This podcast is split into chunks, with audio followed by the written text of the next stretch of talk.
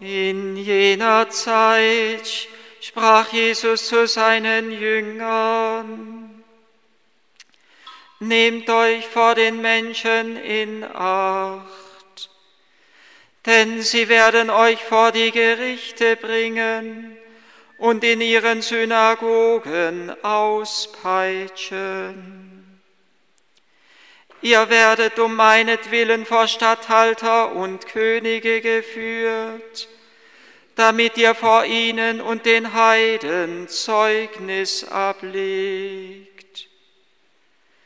Wenn man euch vor Gericht stellt, macht euch keine Sorgen, wie und was ihr reden sollt, denn was ihr sagen sollt, wird euch in jener Stunde eingegeben. Nicht ihr werdet dann reden, sondern durch euch wird der Geist eures Vaters reden.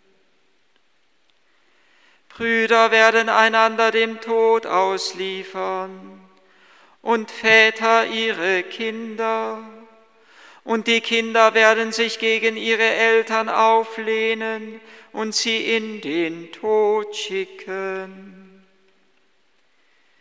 und ihr werdet um meines Namens willen von allen gehasst werden. Wer aber bis zum Ende standhaft bleibt, der wird gerettet. Von dem Kind in der Krippe können wir zu leben lernen und können wir zu lieben lernen und können wir lernen, unser Leben hinzugeben. Nur wenn wir uns geliebt und angenommen wissen, kann sich manche Verhärtung in unserem Leben lösen. Nur wenn wir uns geliebt wissen von einem anderen Menschen, können wir uns ihm hingeben, ohne Angst haben zu müssen, dass wir in irgendeiner Weise verloren gehen. Wir werden nirgendwo so sehr geliebt wie bei Jesus dem göttlichen Kind in der Krippe. Dort erfährt der Mensch ein unendliches Angenommensein, geliebt sein dadurch, dass Gott für ihn Mensch wird, geliebt sein dadurch, dass Gott selbst für uns Menschen verwundbar wird. Gott in seiner ewigen Burg, so hat es Urs von Balthasar formuliert, in seiner unzu vergänglichen Herrlichkeit war unangreifbar für uns Menschen. Wie Kinderpfeile prallten die Geschosse unserer Sünden an seiner ehernen Herrlichkeit ab. Aber Gott im Gehäuse eines menschlichen Herzens, wie leicht war er zu verwunden, wie leicht war er zu versehren. Und Gott ist verwundbar geblieben in allen seinen Heiligen. Seine Verwundbarkeit, seine Verletzlichkeit wird deutlich in der Steinigung des heiligen Stephanus. Ein Mensch, so sagt es Balthasar dann weiter, ist Knochen und Knorpel, ist zäher Muskel und abgehärtete Haut es braucht schon Bosheit, um ihn verwunden zu können, um ihn zu treffen.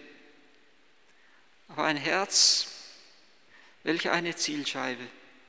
Gott hat in der Menschwerdung seines Sohnes sein Herz uns offenbart, sein Herz nach außen hingelegt, möchte man fast sagen so wie es in vielen unserer Herz-Jesu-Darstellungen sichtbar und deutlich wird.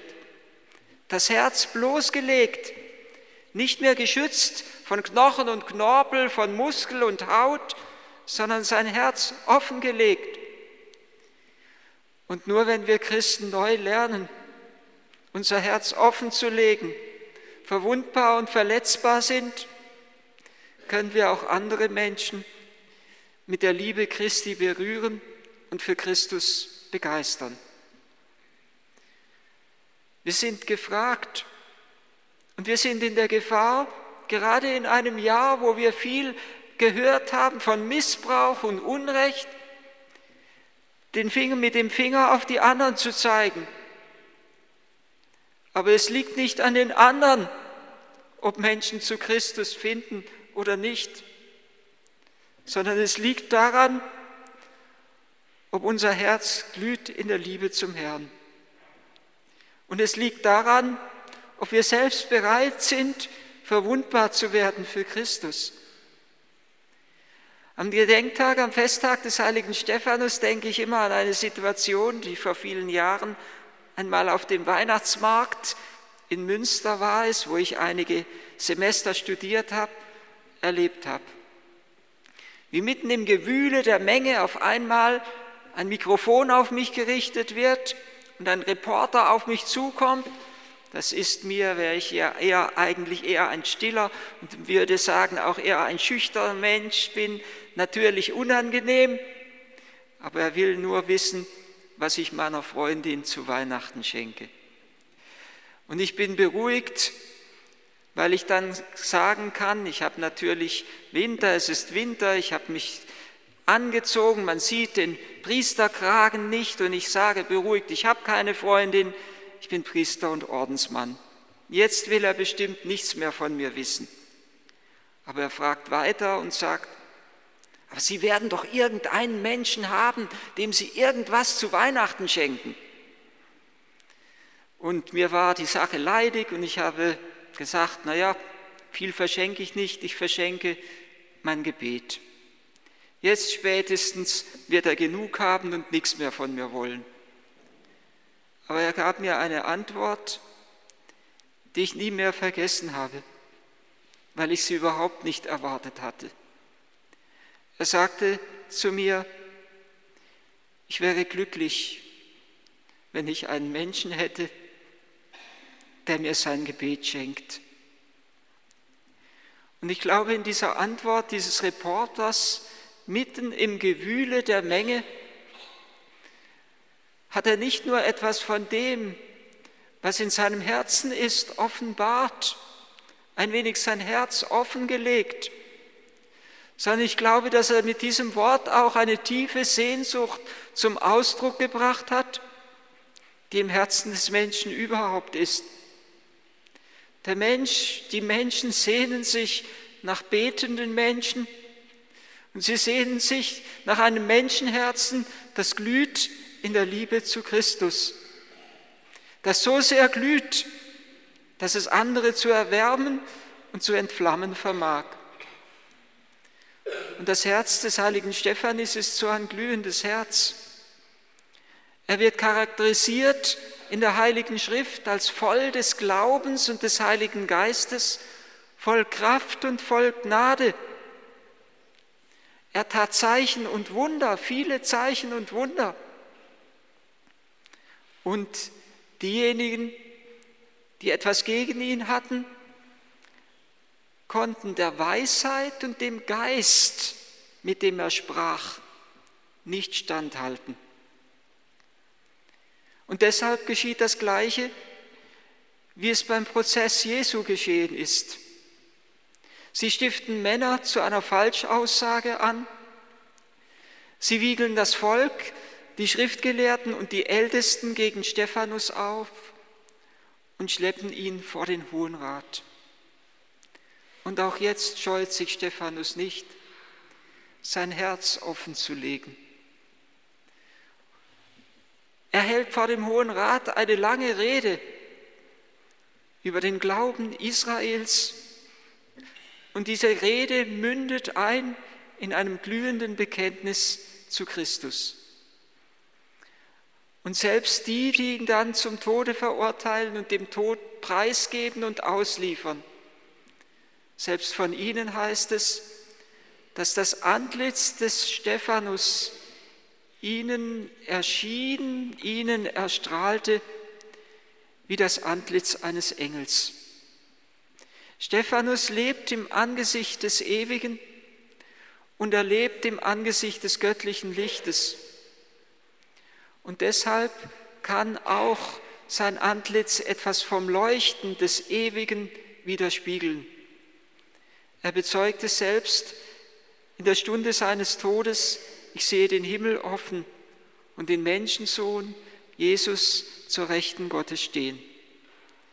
Und der, der im Angesicht des Ewigen lebt, der ist unverfügbar für die Mächte und Gewalten dieser Welt. Und deshalb haben die Tyrannen, die Diktatoren, die Machthaber dieser Welt oft die Christen umgebracht, weil sie wussten, das sind Menschen, die sind für uns nicht verfügbar. Der, der im Angesicht des Ewigen lebt, lässt sich nicht manipulieren von einer politischen und von einer politischen Macht oder von der öffentlichen Meinung. Er lässt sich nicht beeindrucken von Geld und Ansehen. Ja, er lässt sich nicht einmal manipulieren von seinen eigenen Wünschen und Begierden. Er weiß, er ist nur einem verpflichtet, dem göttlichen Wort. Der heilige Stephanus ist ein Mensch mit einem glühenden Herzen und mit einem leuchtenden Antlitz. Und die Welt und die Menschen sind, verhalten sich ambivalent diesem göttlichen Licht gegenüber. Zum einen ist in ihnen eine tiefe Sehnsucht, wie es eben in diesem Wort des Reporters zum Ausdruck kam. Eine tiefe Sehnsucht nach dem glaubenden, nach einem liebenden Menschen, letztendlich die Sehnsucht nach angenommen sein. Aber zum anderen wird auch im Tod des Stephanus sichtbar, wie bedroht, wie aufs äußerste bedroht das göttliche Licht in dieser Welt ist, weil die Machthaber dieser Welt sich fürchten vor einer Macht, die sich eben nicht ihnen unterwirft.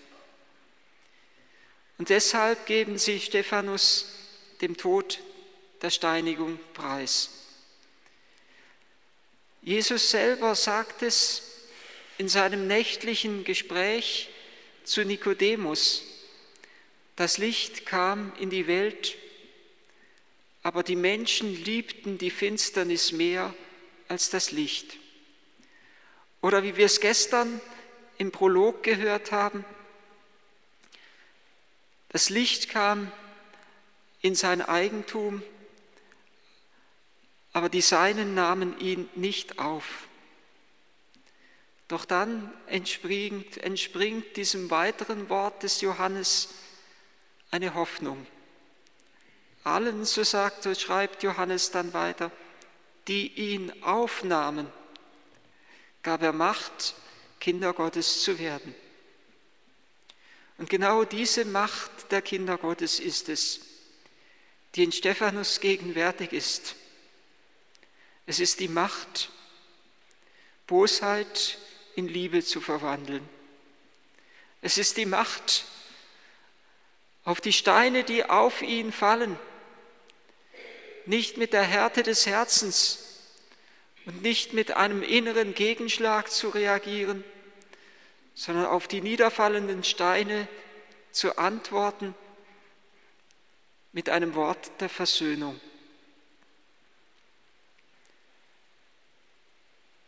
Stephanus stirbt nicht mit einem verhärteten und nicht mit einem verbitterten Herzen, sondern er stirbt mit einem offenen Herzen. Und sein offenes Herz ist die irdisch spiegelbildliche Entsprechung zu dem geöffneten Himmel über ihm. Und weil sein Herz geöffnet ist, kann die Gnade ungehindert in ihn einströmen und durch ihn auch diejenigen berühren, die mit seinem Mord einverstanden waren. Und die Gnade kann Saulus umformen zu Paulus Saulus, der dabei war und zusah und der schließlich von der Gnade Gottes zu einem der größten Heiligen umgeformt wird. Die Welt und die Menschen sehnen sich nach dem Heiligen. Und wir sollen Menschen werden wie Stephanus, mit einem glühenden Herzen, mit einem leuchtenden Angesicht.